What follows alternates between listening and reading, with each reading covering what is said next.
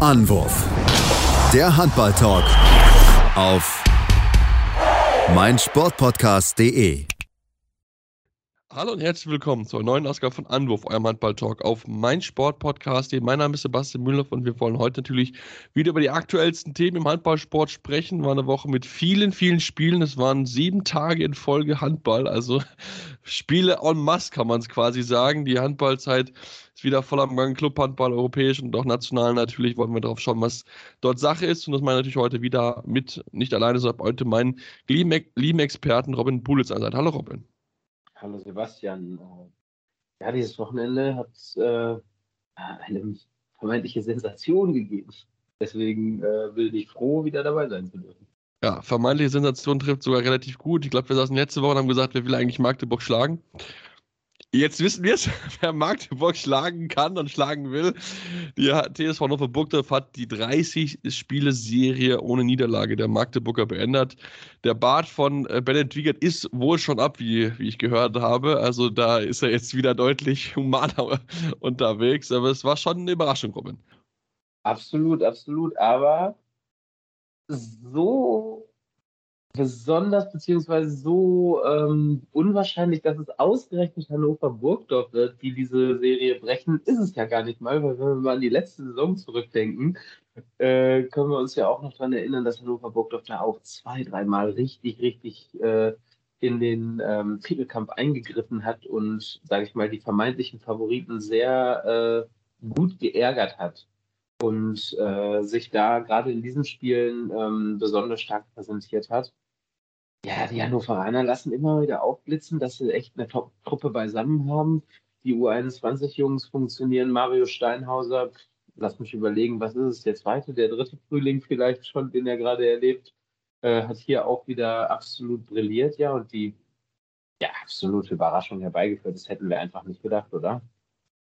Nee, definitiv nicht. Also das war, glaube ich, also klar, wir, wir, wissen ja alle, wie, wie gut die Hannoveraner sind und das haben sie auch schon mehrfach unter Beweis gestellt in diesem Jahr, auch europäisch haben es durchaus bewiesen, auch wenn sie jetzt in, unter der Woche gegen HBC Nord echt um die Räder gekommen sind, aber dass sie halt auch mithalten können, das haben wir durchaus schon auch gesehen. Deswegen ist es jetzt nicht unbedingt überraschend, dass halt der Sechsplatzierte der Tabelle, das dürfen wir auch nicht vergessen, da halt auch mal ein Wörtchen mitredet und dann halt eingreifen kann und ich fand es halt irgendwie wenn wir uns die Partie anschauen, das war irgendwie so ein Duell, wo du denkst, okay, Magdeburg war irgendwie so ein bisschen vorne, auch über weite Teile der Partie. Aber so richtig dominant waren sie jetzt einfach nicht. So, man hat das Gefühl gezogen, okay, zweite Halbzeit sind sie ein bisschen davon gezogen, waren mal auf vier Tore weg. Da hast du das Gefühl, okay, das wird jetzt so ein Arbeitssieg werden für Magdeburg, wo sie nicht schön spielen, aber das ist ja egal, weil sie am Ende die Punkte halt holen. So, und dann aber hinten raus, muss man wirklich sagen, hat Hannover nochmal die Kurve bekommen. Die Rückeinwechslung von Simon Garde hat sehr geholfen und ein tolles Spiel mit 40% Quote. Und das war im Endeffekt der Faktor, dass dann die Abwehr auch gestanden hat und dass sie enorm viele Fehler erzwungen hat. Ich glaube, 13 Ballverluste von Magdeburg, 13 Turnover. Das ist man von der Mannschaft einfach nicht gewohnt. Und dann kann es halt auch mal funktionieren, dass dann halt da mal eine Mannschaft dann auch dann eiskalt zuschlägt, wenn sie halt in der entscheidenden Phase halt die Fehler nicht machen, wie die Magdeburger. Absolut, du hast die Turnover-Rate angesprochen, 13 Ballverluste. Magdeburg hatte ähm, zu dem Spiel, also vor dem Spiel, ähm, den besten Wert der Liga. Ich hatte das zufällig noch gesehen bei, ähm, bei, den, bei den Kollegen von Handball-Lytics, mit denen du ja auch gesprochen hattest nach der Europameisterschaft. Der hatte genau dazu eine Statistik gemacht und da standen sie bei, glaube ich, 7,3 technischen Fehlern pro Spiel und waren damit, hatten damit den Topwert. Ähm, ja, sind fast doppelt so viele in diesem Spiel dann natürlich. Und was ich, du hast auch äh, die, die Einwechslung beziehungsweise zurück äh, den Torwartwechsel wieder angesprochen. Was ich unglaublich finde, ist, dass den Magdeburgern in den letzten neun Minuten ein Tor gelingt. Ähm, Omain Magnusson wirft in der 51. Minute das 26-24 zwei Tore Führung für die Magdeburger heraus. Und danach rührt Hannover einfach richtig krass Beton an und holt sich dieses Ding ähm, ja mit einem ja, Blockbuster-Finish, würde ich mal behaupten, oder? Ich, ich wollte es gerade sagen, denn das darf man nicht vergessen, das, äh, das 27 zu 27 von, Marc, äh, von Felix Klar, was er schön rausgespielt hat, viel 13 Sekunden vor Schluss und denkst, okay, hm, das ist jetzt wahrscheinlich das Unentschieden, aber was was dann passiert, der, der Camper-Pass auf Kulesch, mit dem Ja. die dann das Tor erzielen. Das war wirklich riskant, aber es war im Endeffekt äh, dann auch erfolgsversprechend. Und ich muss sagen, Kulesch hat wirklich gutes Spiel gehabt. Also hat wirklich auch seine Qualität bewiesen, hat er ja nicht immer so geschafft, aber in dem Spiel war er wirklich prägnant, hat seine Qualität unter Beweis gestellt und dann natürlich den umjubelten Siegtreffer geworfen. Der war auch nicht einfach. Also der Kammerpass ging nicht in seine Arme, der war relativ so auf Hüfthöhe, Oberschenkel so ein bisschen. Und den dann auch so zu verwandeln, also das war schon technisch sehr, sehr hochwertig. Absolut, absolut. Richtig stark, richtig starkes Spiel äh, von Kulesch, muss man sagen. Äh, wichtige Tore, entscheidende Tore gemacht. Absolut brilliert. Ähm, nichtsdestotrotz Man of the Match Mario Steinhauser. Ich hatte es gerade schon kurz angesprochen. Ähm, zehn Tore. Dabei hat er beide sieben Meter verworfen. Ja, genau. genommen hat. Ne? Das ist ja auch verrückt im Endeffekt, aber nichtsdestotrotz, also mit 10 von 14 immer noch gute Quote von 71 Prozent. Äh, richtig, richtig starkes Spiel gemacht und ähm, ja, da auch den Sieg äh, definitiv mit eingeleitet. Ähm, der mich ein bisschen überrascht hat, also was ich sagen muss, einfach zu viel verworfen, dass es auch hätte vielleicht schon für die Hannoveraner von Anfang an gar nicht so eng hätte werden müssen, weil Justus Fischer vom Kreis, äh, also der jeden zweiten Ball hat er ja weggeworfen, gefühlt freistehend da, da weiß ich nicht, was da los war irgendwie. Da ist er eigentlich bekannt für, dass er das besser kann, muss ich sagen. Ja, definitiv. Also das ist, äh, da war ich auch sehr, sehr überrascht. Kann man da zum anderen Kreisläufer, der auch gerade eine aktuell schwere Phase durchmacht beim Tore werfen, aber da wollen wir gleich drüber sprechen.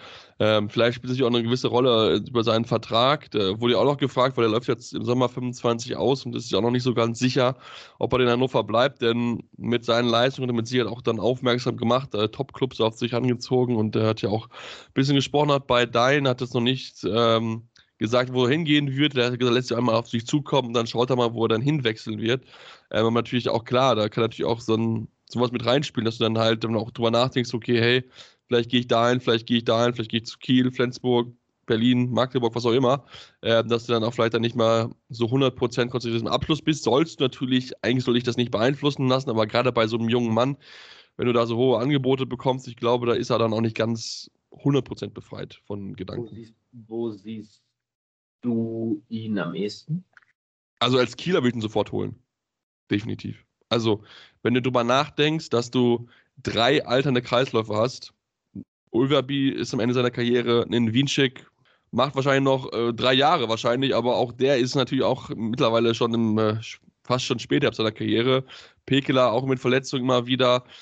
Also ich, als Kieler würde ich alles versuchen, um Fischer zu bekommen, weil du brauchst ihn definitiv, wenn ich mir angucke, ansonsten die Magdeburger brauchen eigentlich nicht bei der, bei der Stärke mit, mit Bergendahl und Saugzug sind sie über, stark besetzt. Ähm, die Flensburger können es halt nur über nachdenken, wenn halt Goller wirklich nach Melso zurückgeht, was ja äh, kolportiert wird, wobei ich das noch nicht so ganz sehe. Die Berliner wären vielleicht noch ein Thema, ähm, weil ich finde, Marcel ist mal das gut und auch Daji auch, aber ich finde so ein Fischer, gerade auch mit der Philosophie des Vereins, ich glaube, das wird dir nochmal noch mal einen Schub geben, so Gefühl.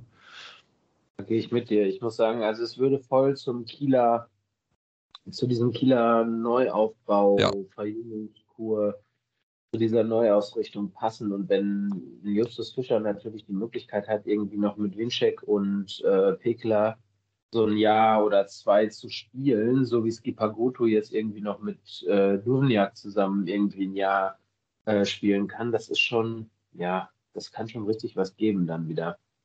Definitiv. Da bin ich auf jeden Fall mal gespannt, ja. Ja, ich bin mal gespannt, wo er wohin wechseln wird. Da wird es mit Sicherheit in den nächsten Wochen viele, viele Gerüchte sehen. Wir kennen das ja, die Boulevardpresse ist da mit Sicherheit heiß hinterher auf jeden Fall. Bin mal gespannt, wie es dann für ihn weitergehen wird. Ich möchte aber auf jeden Fall nochmal Tim Hornke erwähnt haben. Äh, Wieder acht Buden. Äh, der Kerl ist wirklich seit der EM absolut on fire. Und äh, ich glaube, die Volksstimme, genau, die Volksstimme hat, hat äh, am Montag einen großen Artikel gemacht über ihn. Äh, er muss zur EM oder muss zur Nationalmannschaft. Also mit der Leistung kannst du eigentlich bei der Olympia-Quali fast niemand an ihm vorbeikommen. Auch gerade, weil Kritzki verletzt ist und ähm, Zerpe, so gerne ich ihn noch habe, so überragend spielt er derzeit in dem Go einfach nicht, finde ich persönlich.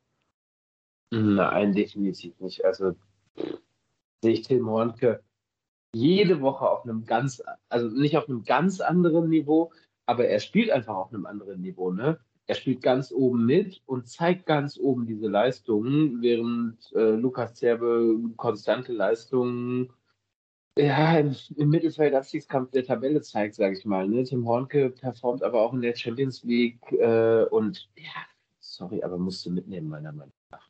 Ich voll mit. Aber wenn wir ja noch ein bisschen dann drauf schauen, ich glaube, 35er Kader für Olympia muss auch so langsam äh, vorgegeben werden, auch gerade wegen, wegen Doping-Geschichten. Ich bin mal sehr gespannt, wer, wer dort mit dabei sein wird. Ich glaube, die Franzosen haben es schon. Ich glaube, die äh, Kroaten haben auch schon zumindest eine Vorauswahl rausgeschickt. Ähm, also von daher vielleicht auch noch in den nächsten Tagen da vielleicht was rauskommen. Und ähm, ja, wie gesagt, der Horn wird auf jeden Fall mit dabei sein, war auch im 35-Kader der EM ja mit dabei. Und ich bin mal sehr, sehr gespannt, wie das, wie das aussieht in Richtung Olympia-Quali, wen das Alfringis das noch nominieren wird. Das wird mit Sicherheit spannend zu beobachten sein. Da würde ich sagen, machen wir mal eine kurze Pause, Robin. Kommen dann gleich zurück und spielen natürlich noch über unseren Krisenclub aus Mannheim, aber dazu gleich mehr hier bei Anruf Handball Talk auf meinsportpodcast.de. Schatz, ich bin neu verliebt. Was? Da drüben. Das ist er. Aber das ist ein Auto. Ja, Mit ihm habe ich alles richtig gemacht. Wunschauto einfach kaufen, verkaufen oder leasen. Bei Autoscout24. Alles richtig gemacht. Vernimmt sich, was man will. Dann wilde Gerüchte entstanden. Fast nichts davon stimmt. Tatort Sport.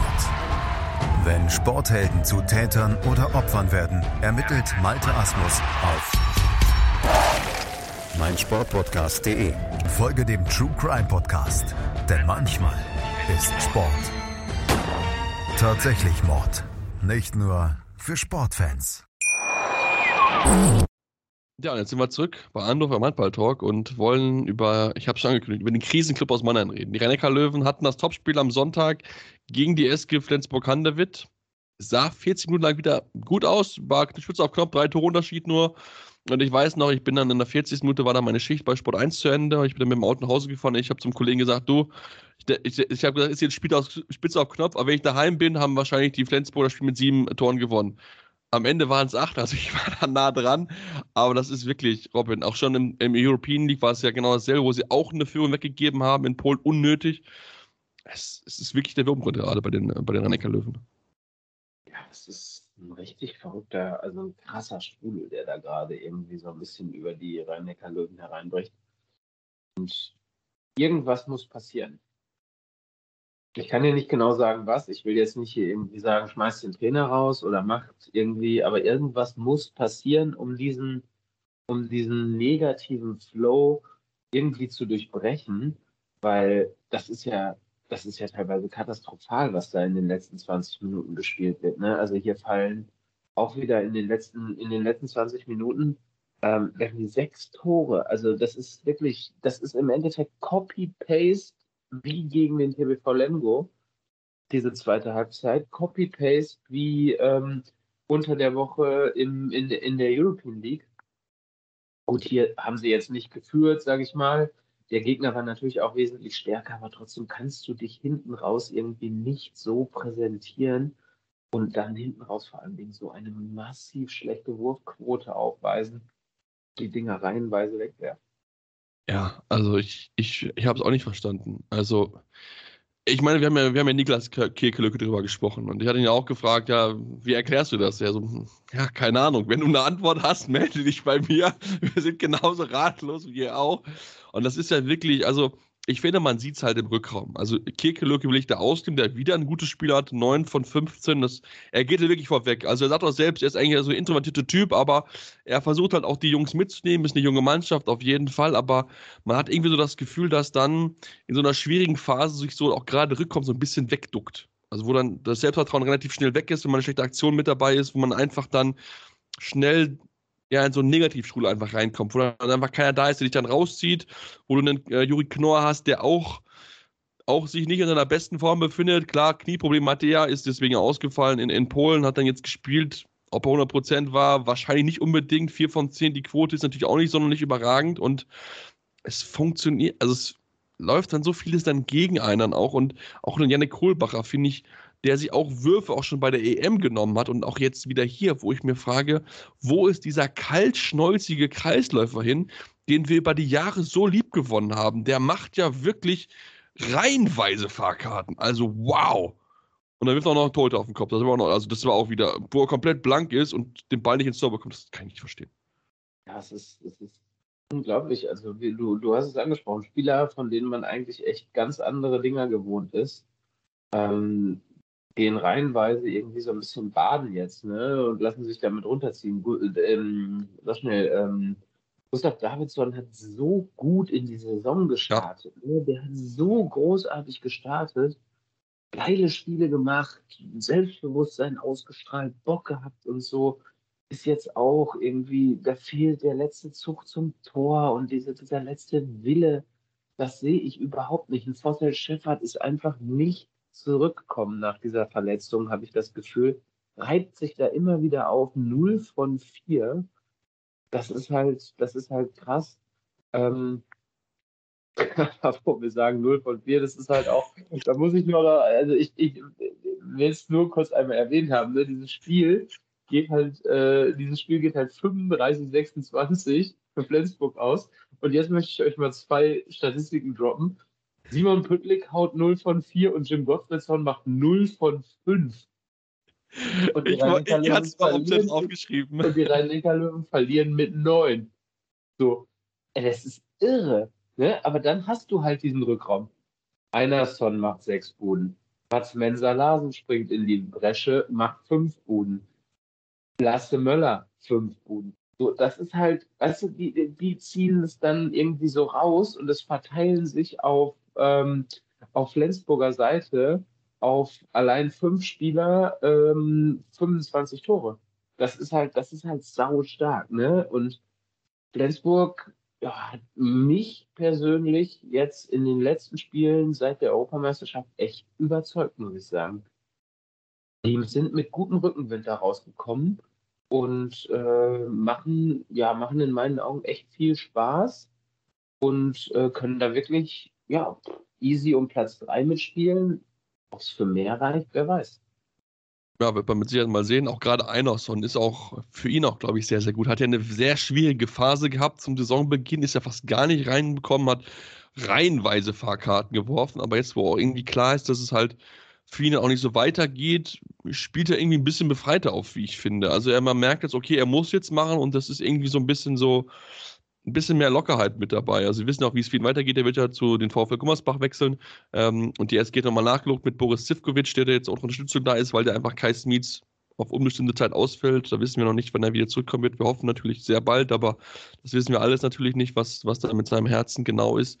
Ähm, aber das ist auch ganz wichtig für die, für die Flensburger, wo halt dann auch gerade auch zu Anfang mal immer wieder so diese zweite Reise ein bisschen geschwächelt hat. Du hast angesprochen, Mats Mensa Larsen, wo ich finde, der hat also noch nicht so stark performt, aber jetzt gegen seinen Ex-Verein war er auf einmal dann halt da und hat halt seine, seine Aktion gemacht, seine Tore geworfen und war halt der Entscheidungsspieler, den sie halt da gebraucht haben, weil dann halt mal den Jim Gottfriedson und Simon Püttlik halt nicht den besten Tag erwischt haben. Und das ist einfach, glaube ich, jetzt die Klasse, die jetzt so ein bisschen auch langsam rauskommt bei der SG, wo man einfach so das Gefühl, okay, die Mannschaft hat sich gefunden, es klickt jetzt ein bisschen mehr mit im Teamgefüge und dann kannst du dann auch mal so ein Spiel überleben, wenn halt deine besten zwei Spieler mit, mit Pitlick und mit Gottfriedson halt 0 von 9 gehen. Dann kannst du halt trotzdem so ein Spiel mit neun Toren gewinnen.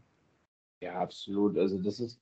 Zumal Kevin Müller auch noch überragend, weil den haben wir gleich erwähnt. ja, über Torhüter-Gespann der Flensburger brauchen wir nicht reden. Das ist lege ich mich fest, ist weiterhin das Beste in der Bundesliga.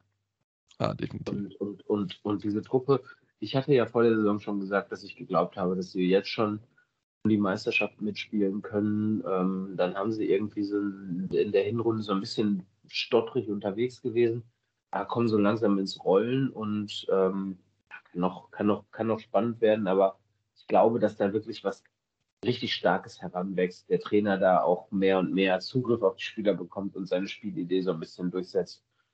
Ich finde eine gute Sache. Man muss natürlich beobachten, was passiert mit Jim Gottfriedson. Ähm, wo geht er hin? Was macht er? Wie geht es für ihn weiter? Weil dann wird es natürlich schon auch noch eine Vakanz geben, sage ich mal. Also dann muss ein guter Mittelmann geholt werden, weil das kann Mats Mensa lassen dann nicht. Nee, definitiv nicht. Also das kann definitiv nicht ausfüllen. Das müssen wir, müssen wir so klar sagen. Definitiv nicht. Ähm, wir werden es natürlich genau beobachten, wie, wie es da dort weitergeht, wann es dort eine Entscheidung entsprechend gibt. Ähm, aber ja, also ich meine, das Spiel jetzt äh, unter der Woche oder jetzt beziehungsweise am Sonntag, das Topspiel gegen die Füchse Berlin, ist ja schon eine Richtung richtiges Spiel, weil wenn die halt die Füchse schlagen, dann sind es halt nur noch vier Punkte auf den ersten Platz und dann ist man wieder mit drinne im Meisterschaftsrennen und das war mit Sicherheit nach diesem schwierigen Start zu Saisonbeginn, wo wir alle drüber gehen okay, gut, ja, viele frühe Punkte verloren, aber die sind jetzt wirklich, wirklich im Flow drinne und, und haben sich da wirklich jetzt reingefuchst. Wäre natürlich die rhein löwen jetzt mit, ich glaube, sieben Niederlagen in Folge natürlich voll im Abwärtsstrudel sind und da wirklich aufpassen müssen. Klar, wir haben drüber gesprochen, letzte Woche schon, Abstiegskampf ist kein Thema mit Sicherheit, aber trotzdem, man muss halt aufpassen und halt irgendwie gucken, dass du halt dich daraus befreien kannst. Du hast jetzt viele Spiele, das kann vielleicht hilfreich sein. Und jetzt natürlich aber auch die Spiele jetzt gegen Hannover Burgdorf in der European League mit äh, diesem Dienstag und die Woche drauf auch nochmal. Ähm, sind auch nicht so einfache Situationen, auch gerade weil du natürlich jetzt unter Druck stehst, dass du halt dringend Punkte brauchst. Ja, absolut. Also da muss, wie gesagt, das ist, äh, eigentlich können wir es genau damit beenden, mit wie ich es begonnen habe, den Take, sage ich mal, zu den Löwen, nämlich äh, da muss irgendwas passieren. Also es muss jetzt mal so, irgendwas muss auf, es muss auf den Tisch gehauen werden, es muss so das richtig, es muss krachen irgendwie, ne? Also entweder du gewinnst jetzt mal ein Spiel so richtig dreckig oder haust mal rein, haust den Gegner da, die, äh, haust die Polen darfst du jetzt da richtig aus der Halle im Rückspiel und holst dir darüber irgendwie wieder das Selbstvertrauen zurück. Aber der Knoten muss irgendwie platzen und da muss eine Initialzündung kommen, weil sonst, ey, boah, kann das noch richtig heftig werden. Ja, das stimmt.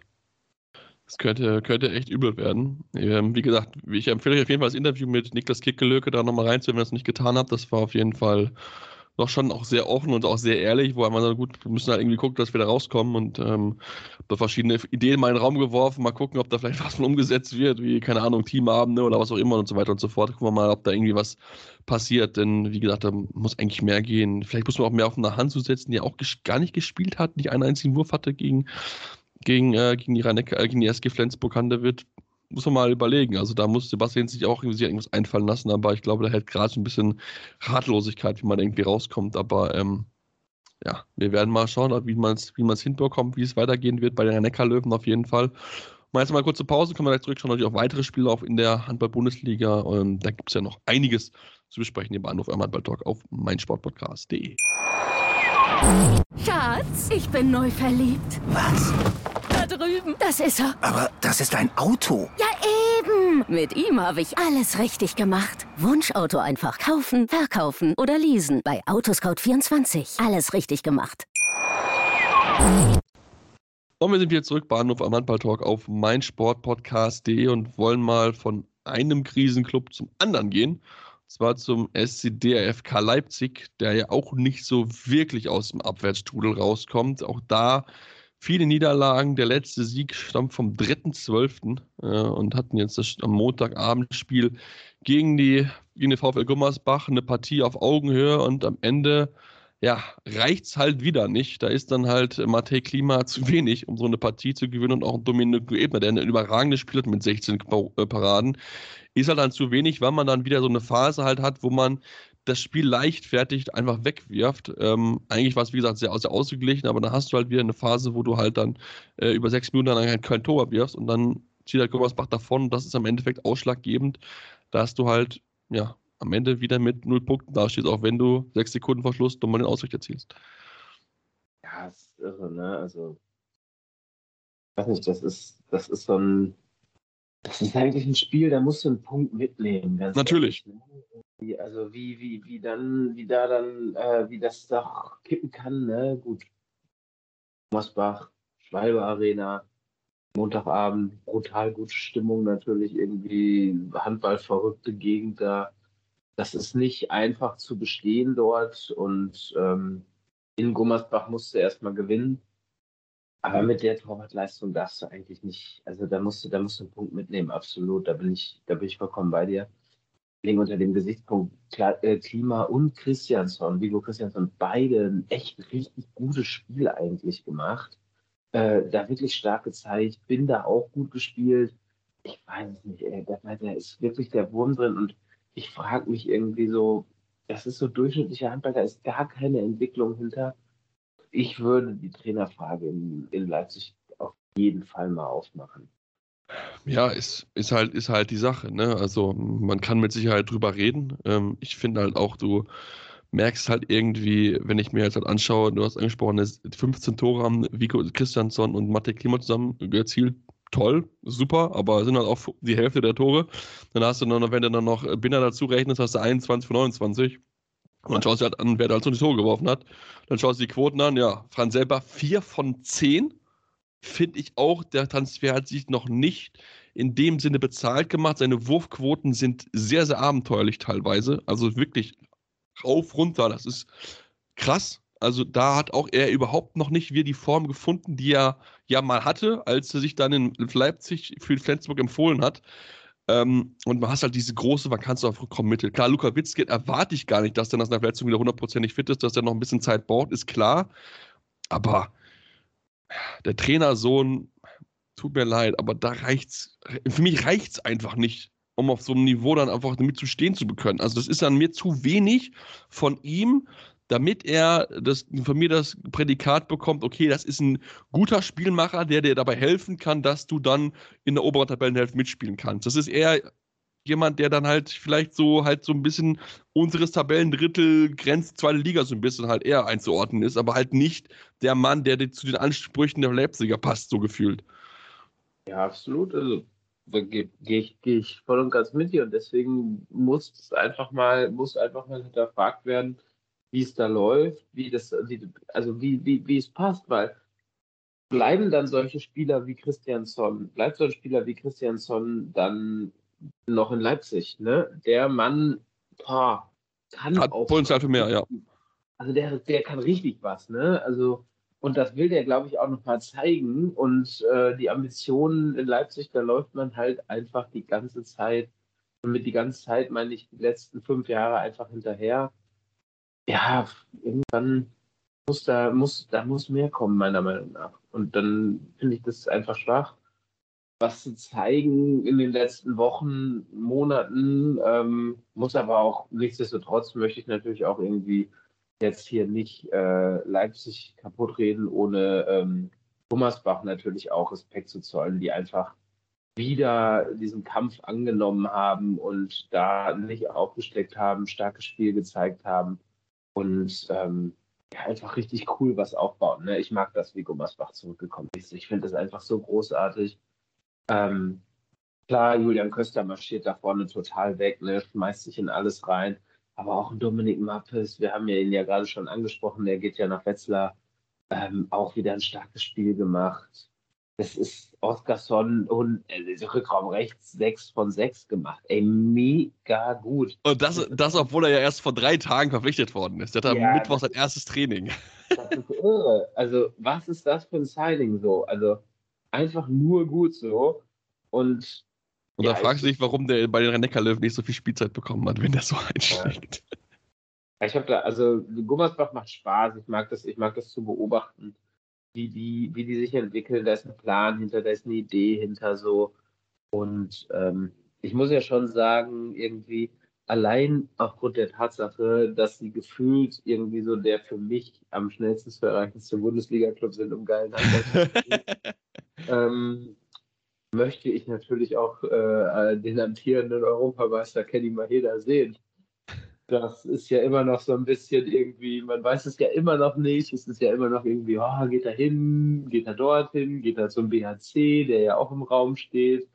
Ah, was tut er, was macht er? Und ja, ich hoffe, es wird Gummersbach ja, Christoph Schindler hat es auch nicht so ganz in die Karten schauen lassen. Also der ist jetzt die Vakanz entstanden, weil Dominik Mappes zurückgehen wird in, nach Hessen, also wird nach Wetzlar wechseln nach der Saison und da ist natürlich jetzt der Platz da für Mahé, aber er wollte es doch nicht bestätigen. Also er hat sich da konsequent geweigert, da auch irgendwas nur aus, aus sich in die Karten schauen zu lassen, also irgendwas rauszugeben. Also er hat gesagt, ja, er kennt natürlich auch den Namen, der von allen gehandelt wird, aber er gesagt, das ist so nichts spruchreif. Also scheinbar sind da noch die letzten Details zu klären, aber ich würde schon sehr wundern, wenn die nicht Köln mehr hinbekommen, weil klar, BHC schön und gut, aber ganz ehrlich, als mehr hin, würde ich doch gleich mal zu dem Verein eher gehen, mit dem ich groß geworden bin und wo ich dann vielleicht am ehesten mal die Chance habe, Richtung Europa zu gehen. Dann müssen wir so ehrlich sein, BHC ja, okay, das ist ein netter Verein, aber die tun sich in den letzten zwei halt brutal schwer, halt irgendwie halt über den, in die erste Tabellenhälfte reinzukommen. Darf man auch nicht vergessen total ein Plus beim BHC könnte sein, dass Mahé Bock hat, mit äh, Jamal Najib zusammenzuarbeiten. Weil ah, das ist schon ein Thema. Ja. Richtig cooler. Also, also ich, ich, ich habe ihn als sehr, sehr guten, angenehmen, positiven Typentrainer wahrgenommen und äh, das könnte. Sehr akribisch, ja. Ja, total. Das könnte ein Pluspunkt für den BAC sein. Auf der anderen Seite, Gummersbach ist natürlich irgendwie auch, ja, Herz. So. Definitiv. Ja, ich bin mal sehr gespannt, was in den nächsten Tagen vielleicht mal bekannt gegeben wird, weil natürlich alle warten drauf. Ich bin, mal, ich bin mal gespannt, wann, wann Schittler dann mit seiner mit der News endlich rausrückt. Ähm, wir werden natürlich weiterhin das genau beobachten. Und da wollen wir auf jeden Fall auf den äh, neuen Tabellenführer zu sprechen kommen. Robin, wir hatten es gerade schon erwähnt gehabt, Füchse Berlin sind jetzt in Front. TV Lemgo Lippe geschlagen in einer Partie, wo ich sage, da war für Lemgo mehr drinne. Denn Tolter war nicht überragend. Mio Saljev, glaube nur sieben Paraden, die Quote war nicht so stark. Aber du hast halt selbst nur fünf. Und dann wird es halt schwer, im Füchsbau zu bestehen. Und du warst immer irgendwie ein Greifer in, in, in Schlagdistanz mit vier Tonnen Abstand, aber du hast halt nicht mal so geschafft, mal auf, zwei, auf einen vielleicht mal ranzukommen, um die vielleicht mal so ein bisschen zum Schwitzen zu bringen. Dann kannst du halt dann nicht den großen Favoriten ärgern. Ja, absolut. Also ich würde, ich würde auch sagen, es war wirklich echt ein, es war ein gutes Spiel vom TVV, muss man sagen. Also vielleicht ist der Sieg auch ein, zwei Tore zu hoch, würde ich sagen. Also es war irgendwie ein bisschen enger, aber du hast es schon angesprochen, der TPV braucht an dem Tag eine großartige Torwartleistung. Ähm, weil die Wurfquoten, du hast es gesagt, sind, die sind nicht verkehrt so, ne? Also haben, sie, haben, sie, sie haben konzentriert und, und aggressiv gespielt, aber ja, dass der TBV ein Torhüter-Problem hat, da brauchen wir nicht drüber reden. Nee, aber de definitiv ja nicht. Zur nächsten Saison behoben. Ja. Ah, ich weiß. Dem guten Mann, der auch schon das DAB-Team zur Verzweiflung gebracht hat, äh, nämlich Konstantin Möstel, kommt ja und Phil Secher geht äh, in, die zweite, in die zweite Liga zurück. Und äh, ja, so leid es mir tut, Phil Secher natürlich groß, groß, großartiger Typ, großartiger Spieler. Ja, auf jeden Fall. Wirklich, also unvergessen sein, sein äh, größter Moment gegen den THW Kiel da im Final Four in dieser zweiten Halbzeit des Halbfinals, wie er da einfach irgendwie, glaube ich, sechs Tore, glaube ich, zugelassen hat oder so. Das war irre. Aber die, die Leistung konnte er nie wieder, sage ich mal, wieder. Konnte er nicht konstant liefern. Das nicht konstant liefern. Also genau. die muss er auch nicht konstant liefern, aber er hat es nie geschafft, irgendwie so richtig. Ja, an die 30 Prozent ranzukommen, konstant halt, weißt du, dass du halt drauf lassen kannst. Genau. Ja, total, das nächste Level zu zünden. Und ähm, ja, so ein Spiel gewinnen die Füchse dann natürlich ähm, ja, aufgrund von jemandem wie Matthias Gitzel, ne? der macht dann halt wieder seine zehn, seine zehn Hütten. Also da kommst du nicht hinten dran, so irgendwie. Das ist, das ist irre. Also brauchst einen Sahnetag und finde aber nichtsdestotrotz hat sich der TBV da ja gut verkauft, gut aus der Affäre gezogen, aber die Füchse haben hier an dem Tag wie ein absolutes Top-Team und ein absoluter Titelanwärter gespielt, nämlich ein dreckiges Spiel souverän gewonnen dann doch. Ja, das, ich glaube, wenn man über die Saison sprechen würde, der Berliner, dann würde dieses Zitat dreckiger Sieg, ich glaube, auf viele Spiele zutreffen. Auch gegen Konstante haben sich ja auch teilweise echt schwer getan in der European League. Also, weil sie sich da abgewürgt haben, aber am Ende gewinnen sie halt. Und das ist halt ja. das, was zielt. Klar, natürlich, viele Spiele sind mit sich auch noch hohen Belastung, sie wir auch nicht vergessen. Äh, den Gitzel hat viel EM gespielt, Masenic und so weiter, das darf man nicht vergessen. Aber äh, ja, also das ist nicht immer der schönste Handball, aber es ist ein erfolgreicher Handball. Und das ist am Ende das, was zählt. Wenn du die Punkte, die du halt holst, stehst du halt auch verdient oben an der Spitze, muss man so ganz äh, ehrlich anerkennen. Absolut, also und ohne, ohne, ohne, ähm, ohne, ohne Umschweife, ich würde es den Füchsen definitiv gönnen. Also, ja, auf jeden Fall. Reif, also sie sind reif, sowas von und ja, jetzt kommt natürlich der absolute Klopper, um irgendwie schon mal vielleicht einen kleinen Blick vorauszuwerfen. Ähm, kommenden Sonntag absoluter Leckerbissen. Ich glaube, da jetzt kein dreckiges Spiel, auch, sondern da wird es einfach, boah, ich hoffe auf was Hochklassiges, auf ein absolutes Topspiel.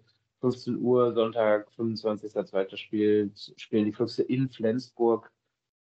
Ja, die vielleicht beiden ähm, formstärksten Mannschaften gerade, wobei ich in Magdeburg aufgrund dieser einen Niederlage da jetzt natürlich nichts auch noch empfehlen würde. Die, äh, dürfen wir gar nicht abmelden. Ich glaube vielmehr, dass Magdeburg, also für mich ist Magdeburg vielleicht sogar noch ein kleines bisschen mehr immer noch der Favorit gegenüber den Füchsen, weil ich glaube, die Füchse werden auch schon noch äh, die ein oder andere Niederlage einstreuen. Das wird nicht bei diesen, äh, das wird nicht bei diesen vier Minuspunkten bleiben. Ja, das glaube ich auch noch nicht so ganz. Wir werden natürlich aber genau drauf schauen, ob es so sein wird oder nicht. Wir werden es für euch im Auge behalten. Meist noch mal kurze Pause, kommen gleich zurück. Gibt noch ein, zwei Themen, über die wir noch sprechen wollen. Das, aber dazu gleich mehr hier bei Anruf Handball Talk auf meinsportpodcast.de. Schatz, ich bin neu verliebt. Was? Da drüben. Das ist er. Aber das ist ein Auto. Ja, eben. Mit ihm habe ich alles richtig gemacht. Wunschauto einfach kaufen, verkaufen oder leasen. Bei Autoscout24. Alles richtig gemacht. Wie baut man eine harmonische Beziehung zu seinem Hund auf? Puh, gar nicht so leicht. Und deshalb frage ich nach, wie es anderen Hundeeltern gelingt, beziehungsweise wie die daran arbeiten. Bei Iswas Dog reden wir dann drüber. Alle 14 Tage neu mit mir, Malte Asmus und unserer Expertin für eine harmonische Mensch-Hund-Beziehung, Melanie Lippisch. Iswas Dog mit Malte Asmus. Überall, wo es Podcasts gibt. Ja, dann sind wir zurück. Ihr noch auf Handball Talk auf meinsportpodcast.de und wollen natürlich dann auch jetzt über den Rekordmeister noch reden, den THW Kiel, nachdem er ja unter der Woche den Punkt geholt hat, den ersten Punkt glaube, seit sechs oder sieben Jahren in Kelze mit dem Unentschieden. Haben sie sich da sehr teuer verkauft. Da haben wir ein kleines bisschen bitter vielleicht, dass man nicht den Sieg holen konnte, aber trotzdem wirklich alles geben, um da zumindest einen Punkt zu sichern. Ja, und in der Bundesliga auch da war mit Sicherheit nicht das schönste Spiel, aber viele, viele Tore. 75 waren es am Ende, 39, 36 Gewinnsieg gegen den TVB Stuttgart und ähm, ja, ich glaube, Sieg zählt, Sieg entschuldigt, aber klar, natürlich defensiv war das jetzt nicht unbedingt die Topklasse am THW wildes Handballspiel, möchte ich behaupten. Ja. Äh, verteidigt, verteidigt hat da kaum einer.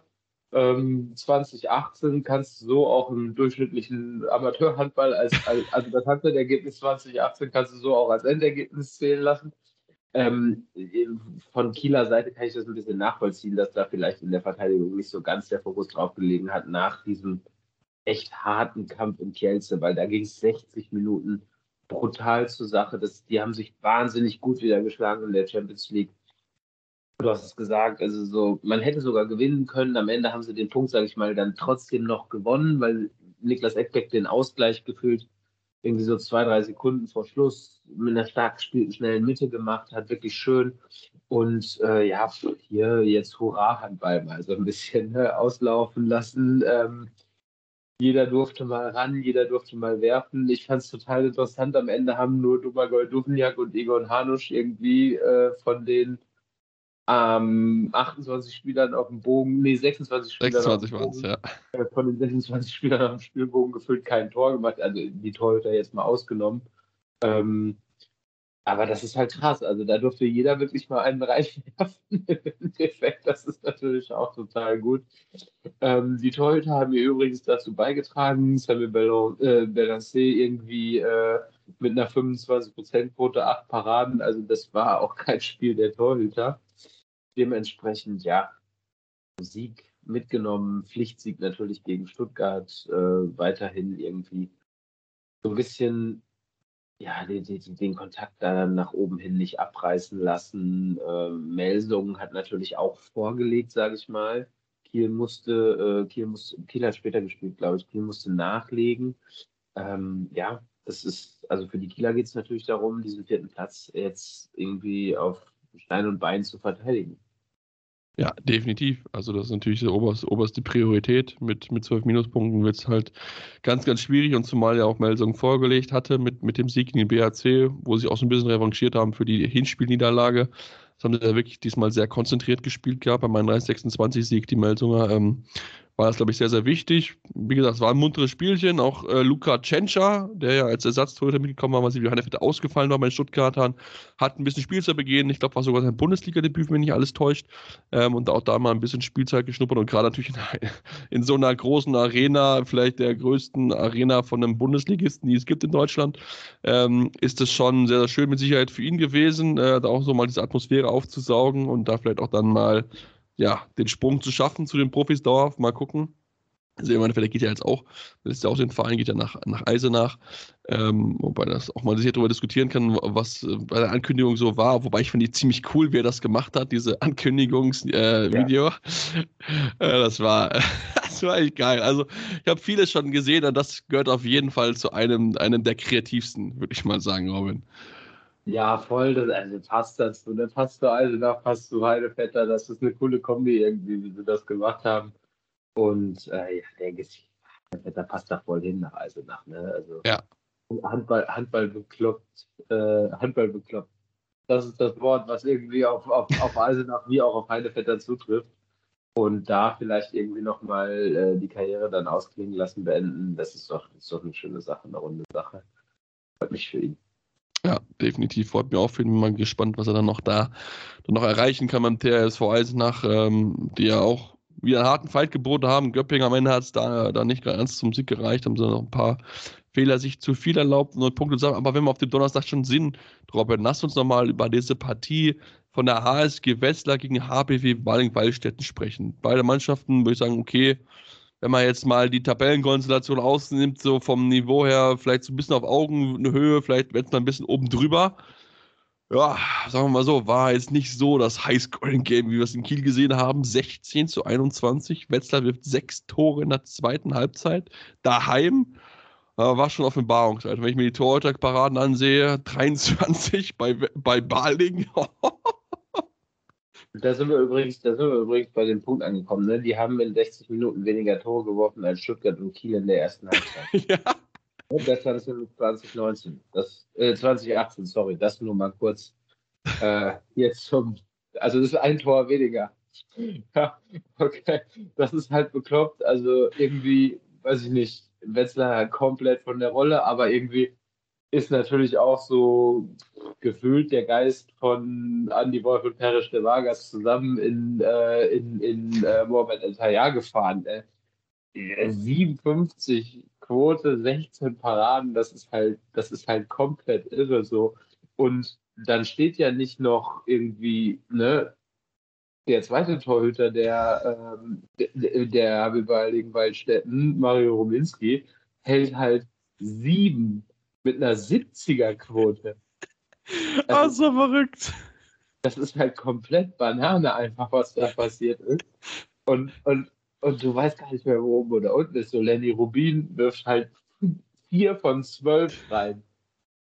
Das ist halt, also das ist komplett irre einfach, was da passiert ist. Es war ein krasses Handballspiel und ich glaube, in der zweiten Halbzeit hat sich kaum, also weiß ich nicht, ob die Wetzlarer da, oh, ich hätte mir definitiv einen Schädel gemacht hinten raus. Irgendwie so in den letzten 15 Minuten spätestens, wo ich den Ball überhaupt noch hinwerfen soll oder ob ich nicht lieber doch noch einen Ball weiterspiele, noch einen Pass abgebe, noch einen weiterlege. So Stefan Kavor, ne, Rückraum rechts, ja. Versuche, zwei Tore, 28er Quote. Ja, hm. gibt so ein bisschen DHB-Vibes. Ja, das stimmt. Also die Quoten, die sind äh, wirklich, wirklich abenteuerlich. Also der Einzige, der alle Würfe getroffen hat, war Erik Schmidt. eins von eins. An, ansonsten hast du halt so Quoten wie Henrik Wagner, eins von sechs. Du hast den Rubin schon angesprochen. Äh, Domen Novak, der auch sehr, sehr guter Schütze eigentlich ist. Zwei von sechs. Stefan Kavor, zwei von sieben. Also da waren wirklich wilde Würfe mit dabei und da auch so gut die Tore auch gehalten haben auf Baldinger Seite, aber da, also da waren auch Würfe mit dabei, da kannst du auch nur die an die Haare raufen. Also auch da, wenn wir den Amateurhandball als Beispiel daher ziehen, also ich glaube, da hätten auch einige Jungs da bessere Wurfauswahl gehabt als die, die, die auch bei Wetzlar auf der Platte standen in dem Spiel. Also das war, war abenteuerlich und also ja, die Wetzlarer, die stehen ja irgendwie noch vermeintlich relativ gut da mit, mit Platz 9 und 19 Punkten, aber Mann, Mann, Mann, also sowas, sowas darfst du auch nicht oft leisten. Also da, äh, dafür werden normalerweise, wenn das dauerhaft passiert, werden da auch dann mal Spieler auf die Bank gesetzt, beziehungsweise über Trainer diskutiert, was jetzt in dem Fall jetzt nicht passieren wird, aber pff, also war nicht zum ersten Mal, dass sie so schlecht offensiv gespielt haben. Ja, es war schon irgendwie ein Offenbarungseid und es ist irgendwie gefühlt bei Wetzlar auch ja jetzt nicht so eine krasse Entwicklung. Also die stehen da schon besser da, finde ich, als als, als, als spielen, ja. Spielen. Ja, definitiv. Und ähm, ja, ich bin mal gespannt. Also, ob die da unten nochmal mit reinkommen, kann natürlich sein. Aber es ist genau das passiert auf der anderen Seite, was wir angesprochen hatten. Ne? Nachdem Barlegen ähm, letztes, letzten Spieltag schon gewonnen hat, äh, haben wir jetzt den, haben sie jetzt, sage ich mal, diesen Schwung mitgenommen und äh, haben sich auf ähm, haben sich, haben sich rangekämpft an den TSV Eisenach. Ne? Sie stehen jetzt bei gleicher äh, Minuspunktzahl. Beide haben, glaube ich, minus 31, also haben 31 Punkte auf der Negativseite. Und ähm, Baling hat halt ein Spiel weniger als Eisenach. Der Abstiegskampf wieder komplett offen und äh, ja, mega. Also ich finde es ich finde stark, dass Baling sich da so gut zurückgekämpft hat.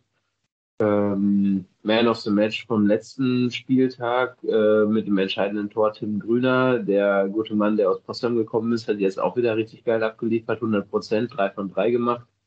Der hat Bock auf Bundesliga und Abschiedskampf scheinbar und ähm, ja, ist cool, das zu verfolgen, macht Spaß. Ähm, nächster Gegner, Herr Barliger, sind die Rhein-Neckar-Löwen. Da, klar, da prallen jetzt erstmal zwei Wetten aufeinander. Ne? Die einen haben nämlich wieder so richtig Aufwind und die anderen sind gerade im tiefen Abwärtsstrudel. Das kann richtig bitter werden für die Löwen und für Balingen kann das mal eben schnell hochgehen, weil äh, Kiel dann gegen Eisenach spielt als nächstes. Ja, also. BRC gegen Hannover. Ja, da kann es da kann's definitiv zu einem Wechsel äh, am Tabellenende kommen. Und ähm, Hamburg, BHC, die müssen sich schon richtig umschauen dann jetzt auch mal, ne? Das ja. Wird, oh. Bin ich auch bei dir, gerade der HSV. Also das ist wirklich, ja. was dieses Jahr spielen, das ist schon echt krass schlecht. Und so, aber auch allgemein ja. spielen die echt gar keinen überzeugenden Handball irgendwie im Moment. Liegt auch vor allem, finde ich, auch daran, dass einfach keine tote Leistung ist. Das hatten wir ja schon mal gesprochen vor der EM-Pause, dass sie da wirklich sich enorm schwer tun, da irgendwie dauerhaft konstant irgendwie wirklich mal so eine Quote von über 25, 27 Prozent zu bekommen. Das ist, da tun sich brutal schwer, gerade die erfahrenen Leute mit Wortmann und Bitter.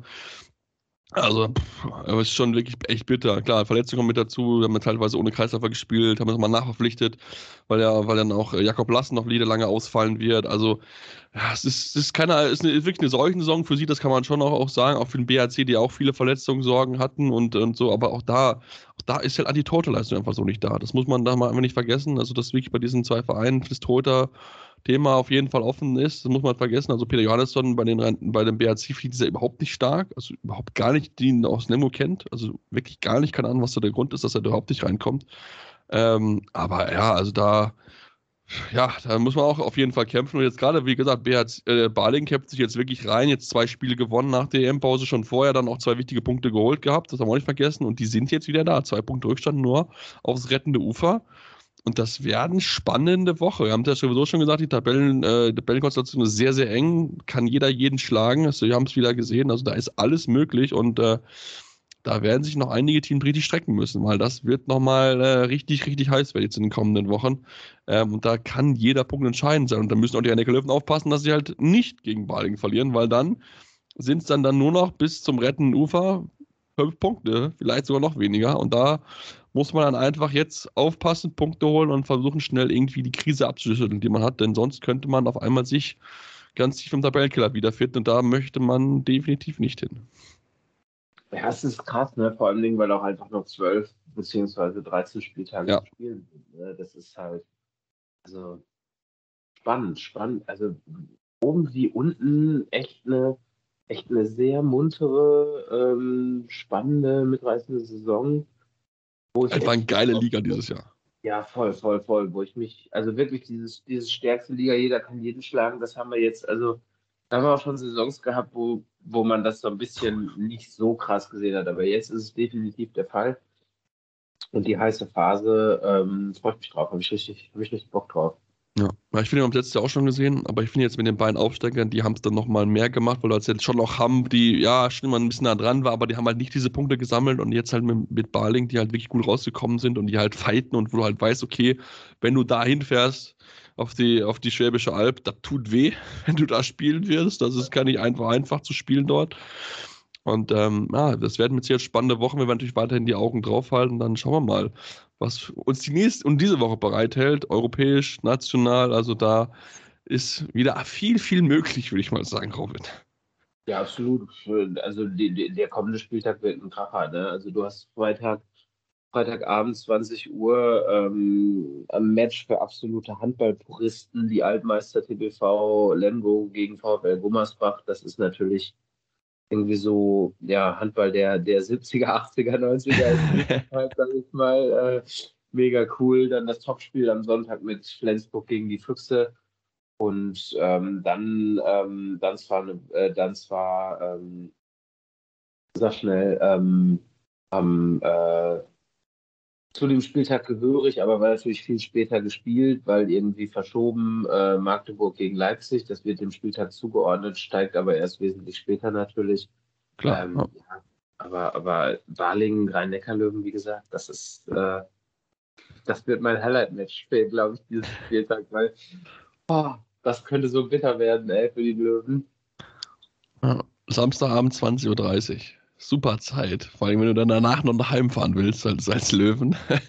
Das könnte eine richtig eklige Heimfahrt werden aus Baling zurück. Ja. Definitiv. Genau. Wir werden auf jeden Fall die Augen drauf halten und nächste Woche berichten, äh, wenn wir wissen, wie die Partien ausgegangen sind. Deswegen sollte unbedingt so einen Podcast abonnieren und auch unseren Social Media Kanälen folgen: Facebook, Twitter, Instagram. Mit dem Anruf findet ihr uns dort jeweils. Dann gibt es mit sich auch noch das eine oder andere Special, haben wir auch noch für euch vorbereitet. Aber dazu solltet ihr auf jeden Fall den Podcast abonnieren, damit ihr nichts verpasst bei unserem Podcast. Wie gesagt, gerne nochmal das Interview mit Niklas Kickelöcke nachhören, wenn ihr es nicht getan habt. Und ansonsten wünsche ich euch eine schöne, intensive Handballwoche und dann hören wir uns wieder hier bei Anruf einmal Talk auf meinsportpodcast.de. Anwurf. Der Handball-Talk auf meinsportpodcast.de. Schatz, ich bin neu verliebt. Was? Da drüben. Das ist er. Aber das ist ein Auto. Ja, eben. Mit ihm habe ich alles richtig gemacht. Wunschauto einfach kaufen, verkaufen oder leasen. Bei Autoscout24. Alles richtig gemacht.